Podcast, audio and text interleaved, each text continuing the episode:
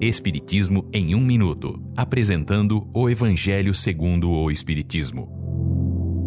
Capítulo 21. Falsos cristos e falsos profetas. Conhecemos a árvore pelos seus frutos. Jesus disse: Cuidado com os falsos profetas que vêm cobertos com pele de ovelha, mas que interiormente são lobos vorazes. Você os conhecerá pelos seus frutos. Toda árvore que é boa produz bons frutos, e toda árvore ruim produz frutos igualmente ruins. Qualquer árvore que não dê bons frutos será cortada e lançada no fogo. Cuidado para não ser enganado, porque muitos virão em meu nome dizendo: Eu sou o Cristo. E se alguém lhe disser: O Cristo está aqui ou está lá, não acredite. Falsos cristos e falsos profetas surgirão e farão grandes maravilhas e coisas incríveis para enganar, se possível, até os eleitos.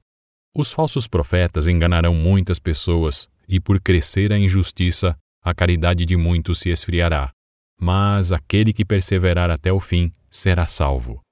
O homem bom de bom coração tira o bem, porque da abundância do seu coração fala a sua boca. Estas passagens estão contidas nos evangelhos de Marcos, Mateus e Lucas. Esta é uma livre interpretação. Livro consultado: O Evangelho segundo o Espiritismo, de Allan Kardec, edição 3, em francês. Visite nosso site www.vidaespiritismo.com.br.